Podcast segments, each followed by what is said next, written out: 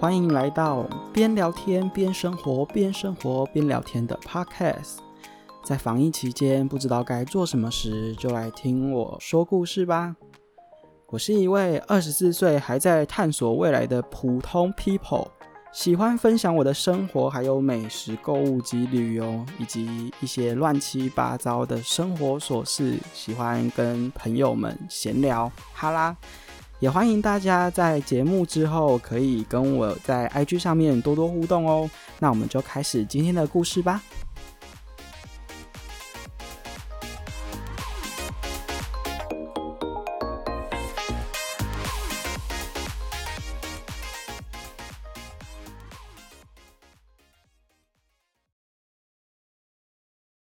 安安，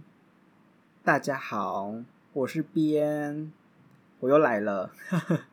好，不知道前几集你们听的感觉怎么样？那我今天想要来跟大家分享关于以前就业的经验，就是以前可能工作下来啊，我做过的行业还有工作的内容，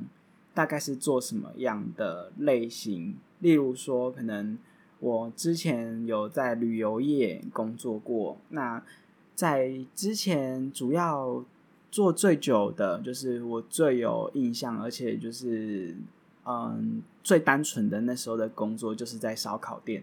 对，烧烤店工作就是一个很简单的外场服务生，但是里面也有蛮多很好笑的事情，可以跟大家到时候总结成一集来说。那因为。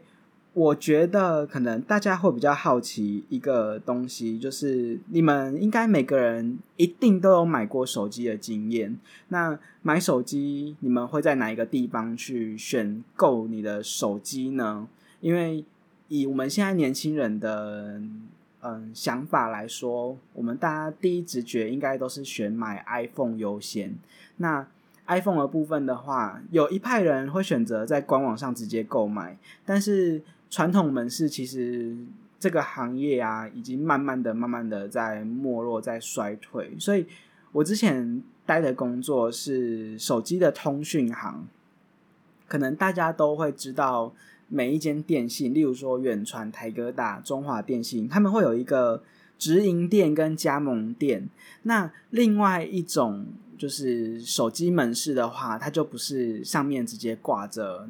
远传或者是那种单一品牌，就是单一电信公司的招牌，它主要的话呢会是呃五颜六色，然后叫什么什么通讯行，例如说阿边通讯行。那里面的话呢，它就是招牌上面就会有写到，例如说门号申办、手机空机，还有就是呃二手机买卖，还有相关的配件啊，Lily Coco。那为什么就是这个这一个行业？会跟就是会跟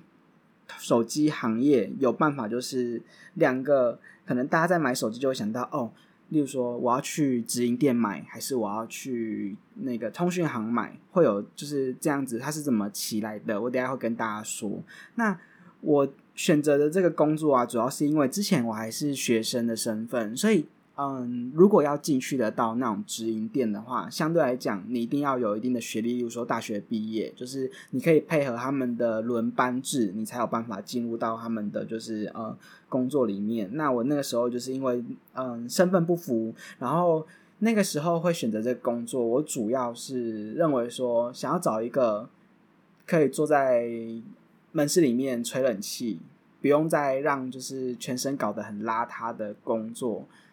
这样子就是一个很简单的出发点，去决定说哦好，那我不然就来试试看好了。那通讯行的部分的话，刚好我之前的经验待过两间不同的通讯行业，那两个老板都不同，那他们的营运的方式也不尽相同，应该说非常的不一样。那我觉得两间公司都让我学到非常非常多的东西，但是。嗯，学到的内容啊，它主要就是在于可能销售东西上面，跟我觉得学到最多的就是比较可怕一点的，就是心机啦。因为，嗯，第一间公司人人事上面大家都很多人，然后那个时候刚好就是通讯行的全盛时期，所以门市多，员工也多，那我们就是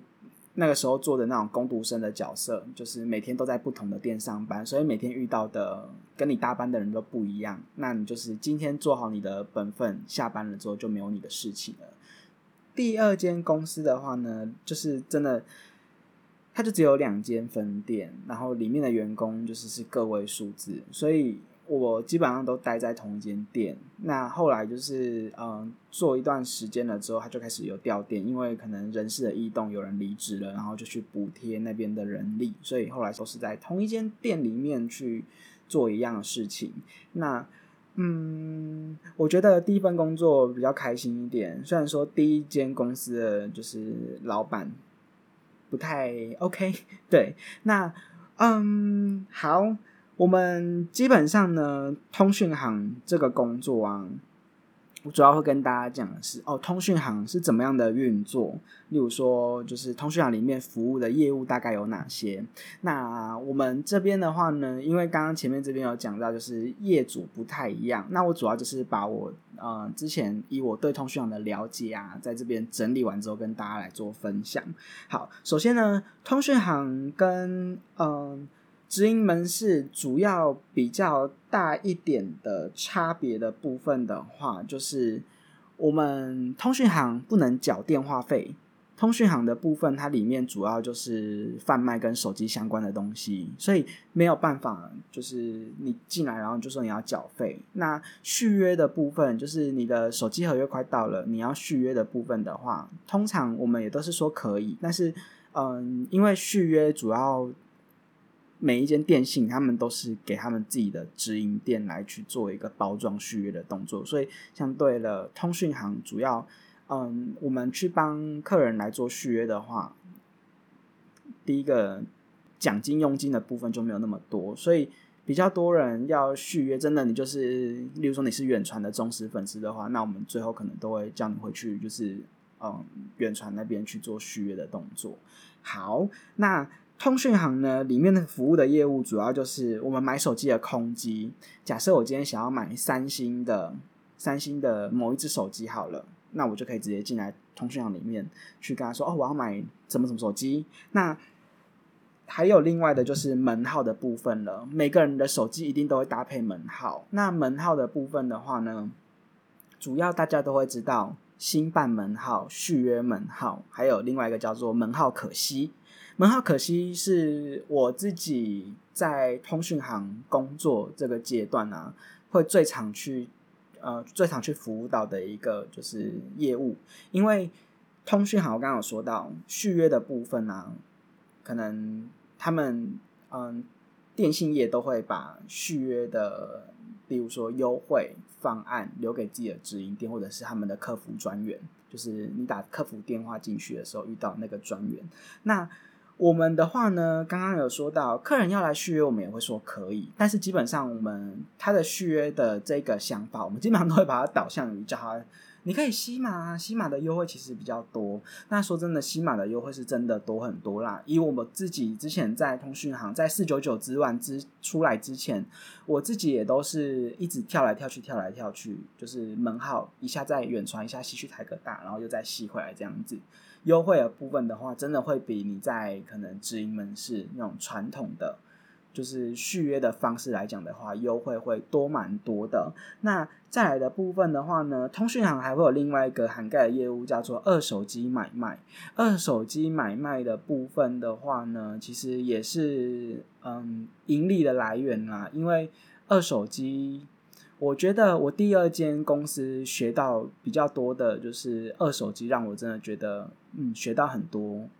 话术，或者是买跟卖，你这个人格跟你要讲出来的话要有什么样的区别，很白痴哦。以前一开始不知道的时候，就是在卖手机的时候，例如说客人进来看二手机，结果我就把这只手机的缺点，例如说这只手机哦这里有摔伤。然后它的那个电池的部分的话，就是有换过，就全部都讲出来了。然后当然最后就变成说，这个客人嗯没有办法去完成成交的动作，因为我把坏的事情都跟他讲出来了。那我当下真的就是傻眼啦，傻眼乘以一百，一百个傻眼。因为买跟卖卖的时候呢，你应该要包装这个东西，它再烂或者是它怎么样的，我们就是尽量让它，呃，把优点提升，把缺点缩小。这个是以卖东西的一个呃技巧。那买东西、收购这个东西，你们应该有杀过价。一件衣服上面有线头，你可以用这个东西去当杀价的理由。那我们在跟客人可能在收购手机的时候，就是要想尽办法，无所不用其极的去挑出毛病。荧幕上啊，有一点点使用的痕迹。想办法把它放大，就说，嗯，我们这两只手机来比较看看，你看这只非常的光滑，非常的漂亮，但是，嗯，你的部分的话，就是有一点点的，可能有一点点使用的痕迹，这个会影响到收购的价格哦。那 这个部分的话，就是我觉得在那个时候学到比较多的一些技巧啦，因为。我们在收东西的时候，如果说你这个价格收的够低的话，那卖出来的毛利就够高，那相对来讲，你的奖金就会更多。所以我觉得，嗯，买手机就是跟客人收购手机，其实有时候还比卖手机好玩。虽然说后来的客人都越来越聪明了，都知道要去网络上面爬问，因为我们收进来的价格，后面网络平台崛起，所以手机基本上都会在网络上面贩卖，但是。客人就会很惊的先去看一下这只手机大概卖多少钱，然后再来去知道说我们就是收这个价格合不合理这样子。所以后来的客人都越来越聪明，除非是那种就是呃不太在碰手机的。但是我说真的，没有在网络上面查过资料，没有在卖手机的，他们的手机通常都弄得很烂，有时候甚至连我们要收，我们都觉得说这个收进来也卖不掉，所以。反正现代人越来越聪明了。那为什么会想要讲这个东西？主要是因为之前蛮多事情蛮好笑的。我觉得，嗯，这个事情就是在我现在这份工作，我有时候想一想之前的东西，其实还是有在以前在通讯行上面学到的东西拿下来沿用，就是一直用下去。所以我觉得这份工作让我学到的事情是以前可能没有学过的。这个让我觉得就是。蛮好玩的啦。如果说你们对于销售性质有兴趣的话，但是手机啊，因为手机型号真的太多，所以一定要去记手机的就是区别。例如说，iOS 系统跟安卓系统到底差在哪里，你一定要记得非常的清楚，要知道说它们的差异在哪。那先跟你们说一下，网络上面有两个非常平台，两个平台非常的好用。其实到现在应该还是有很多人在看，一个叫做比价网，另外一个叫手机网。对，这两个就是，如果你想要了解手机的规格，或者是说我们通讯行因为手机霸霸款，你要了解一只手机，其实，呃，你只要有这个这两个网站，其实你就有办法很详细的跟客人介绍了。即便你可能是就是，呃，照着他的那个系，就是照着他的版面上面去念给客人听，客人哦哦话术没败哦等敌哦大量，然后之类之类的，就是反正。它的那个所有的，它所有手机的规格都会一并的标示在上面。最好用的是它可以拿来比较，就是比较说哦这两只手机的差别在哪里。所以我那时候在做通讯行的时候，在比较规格，我基本上都是用就是嗯这两个网页，基本上就是每一间通讯行啦，一定也都会有就是习惯在看这两个网站。例如说哪只手机发表了，哪只手机要上市了，他们也都会在上面有最新的消息。他们有一点就是像是平面版的电踏少女，对，就是 YouTuber 电踏少女，他们都会用影音来去介绍，就是三 C。那手机网跟比价网，他们主要就是透过网站来去用一个就是文字上面，就是类似一个部落格是在写手机的那个网页，在跟大家介绍。通讯行的运作的话呢，主要就是在于门号跟空机。还有二手机上面为最多数的业务，最多数的业务啊，就是我们刚刚讲到的续约，通讯行其实是不太有就是这相关的服务的，就是没有那么多在做续约啦，除非是可能他们有去谈到可能比较好一点的方案，那他们才会去接洽续约，要不然通常续约有一点就是在做服务性质的，没有什么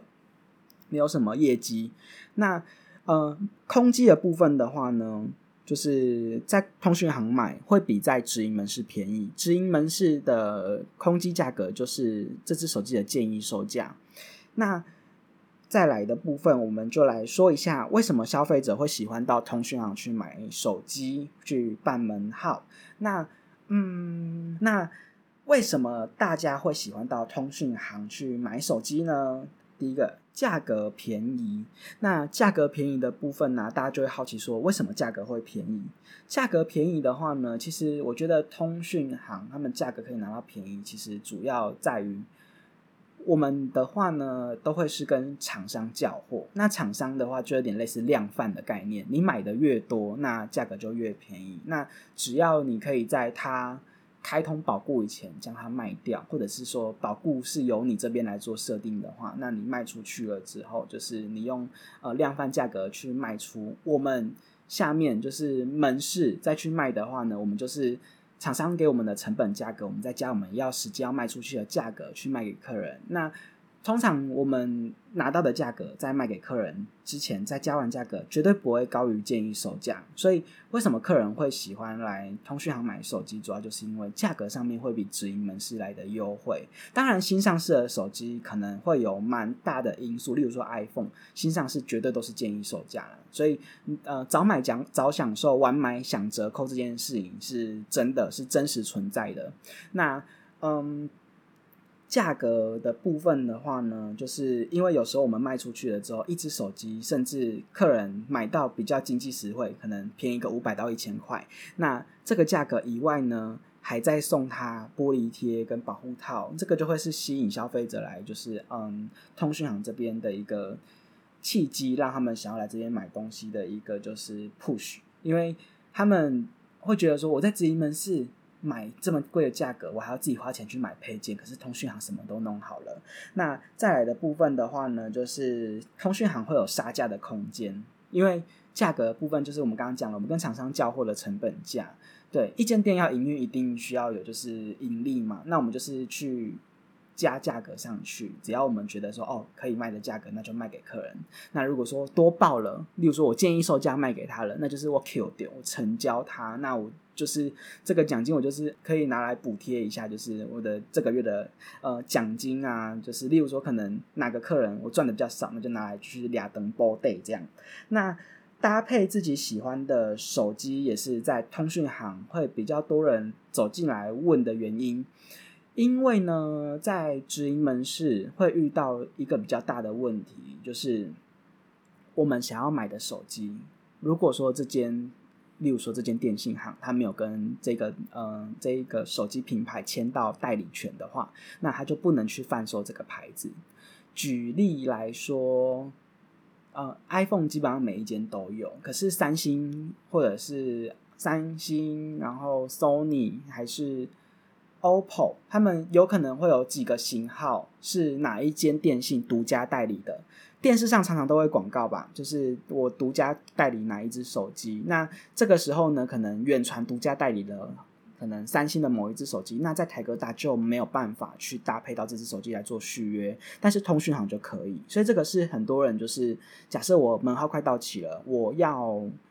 OPPO 的这一只手机，可是。台哥大不能买的话，我又想要转到台湾大哥大去的话，那我就会去通讯行去办理这个门号，可惜，然后就是去搭配我要的手机这样子。这个是嗯会遇到的，就是为什么消费者想要来我们通讯行买东西的。另外一个啊，我觉得这个东西有利也有弊啦，在于很多人都我之前跟我朋友聊天的时候，他们常都讲到的一点就是，哦，通讯行有吸收违约金啊，吸收违约金这件事情是。是有啦，但是吸收违约金啊的前提之下，是你手机的，你如果说你有搭配手机的话，那你的手机的价格要就是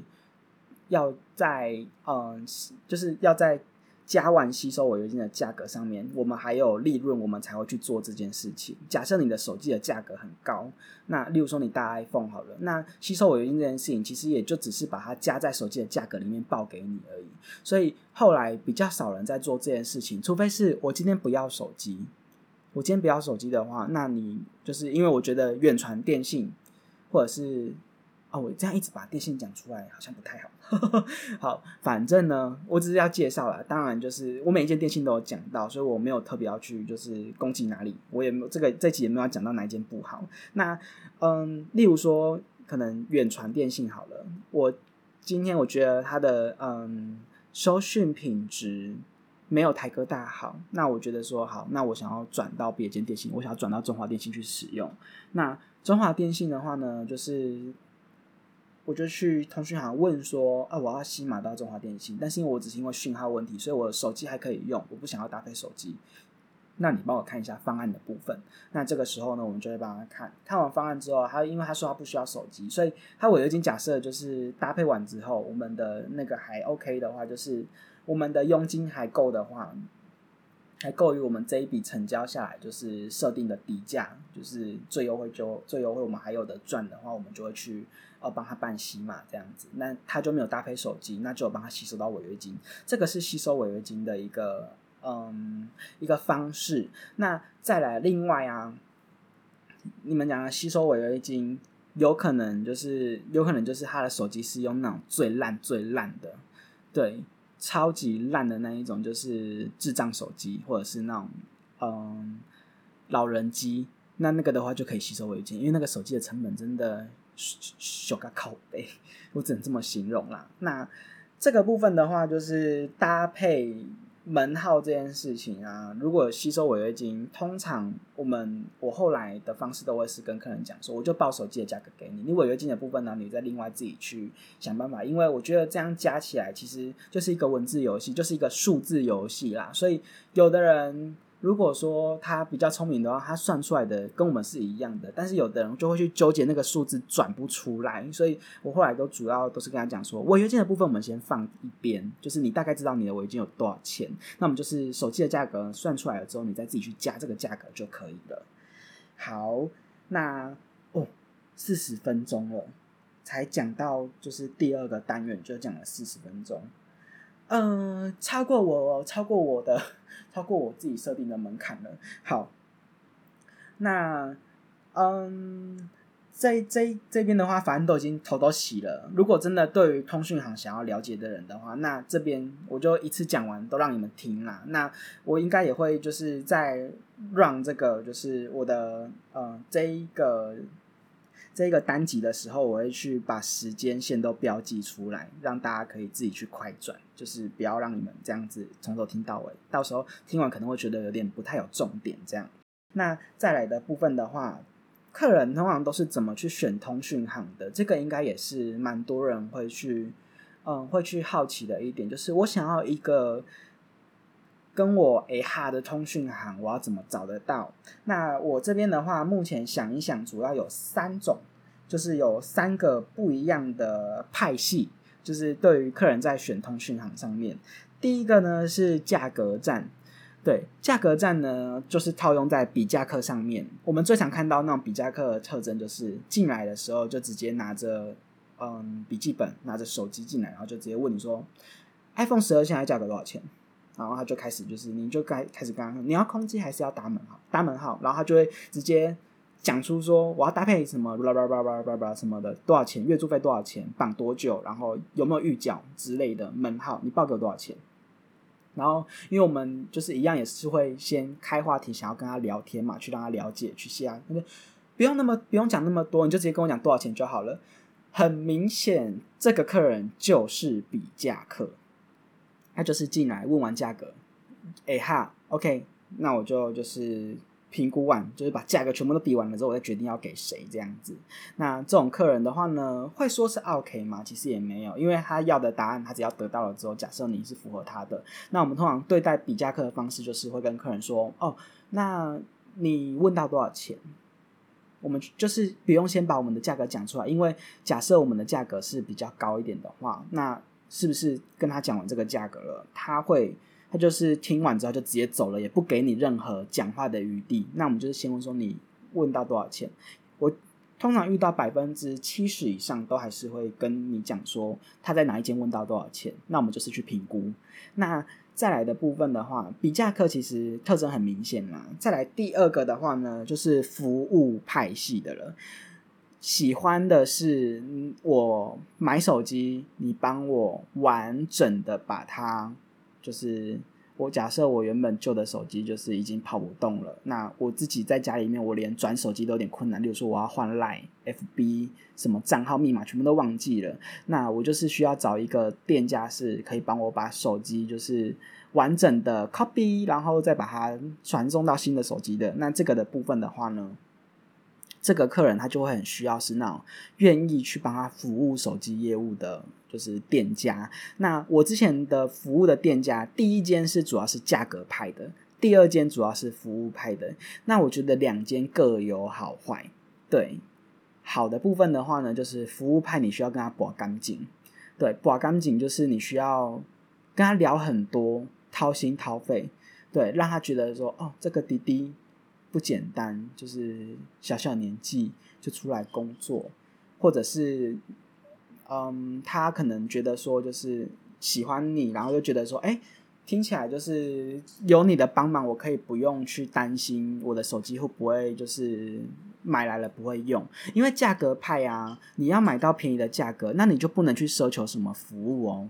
很多那种价格很便宜的手机店，就是 OK，你要买这只手机哈，价格给你了，你要了，那我们就是手机给你，你就等门号开通。那保护的部分有问题的话，你就是自己拿去那个代理商那边跟他说你要维修。对，那服务派的部分的话，就是手机有问题，我们基本上都会就是只要是非人为的状况，我们都会去帮他服务到好。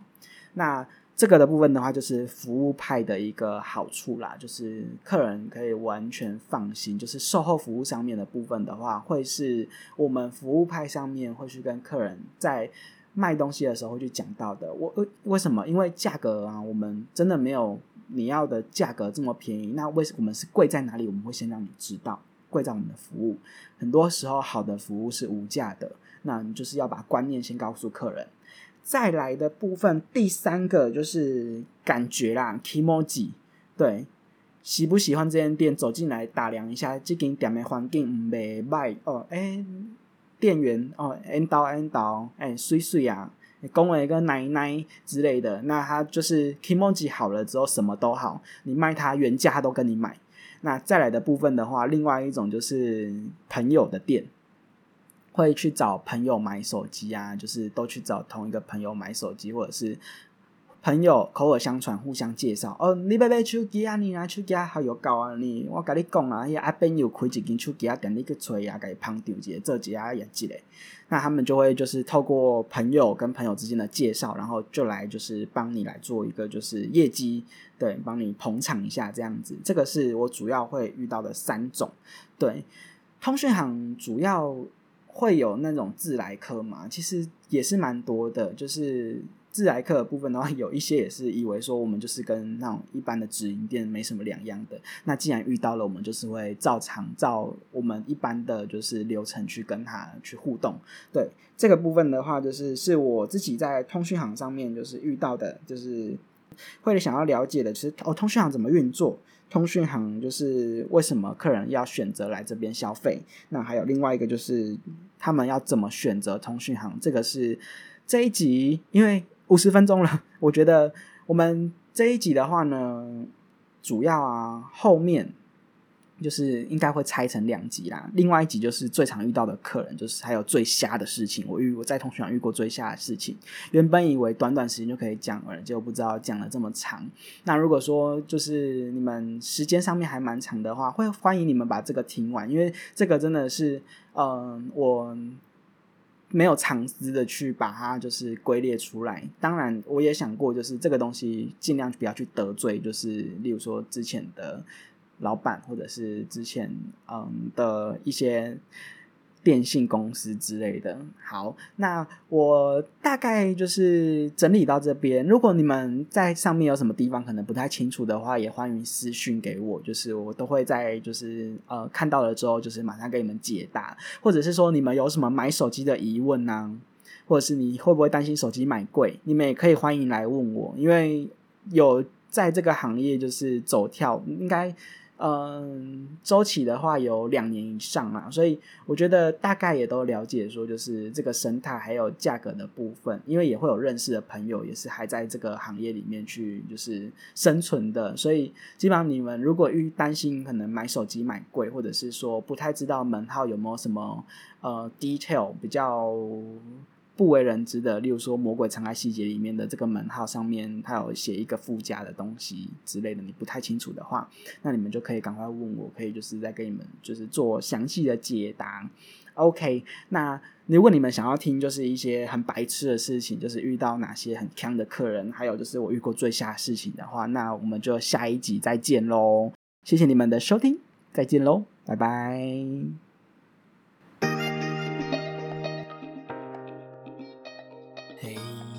谢谢你听到这里，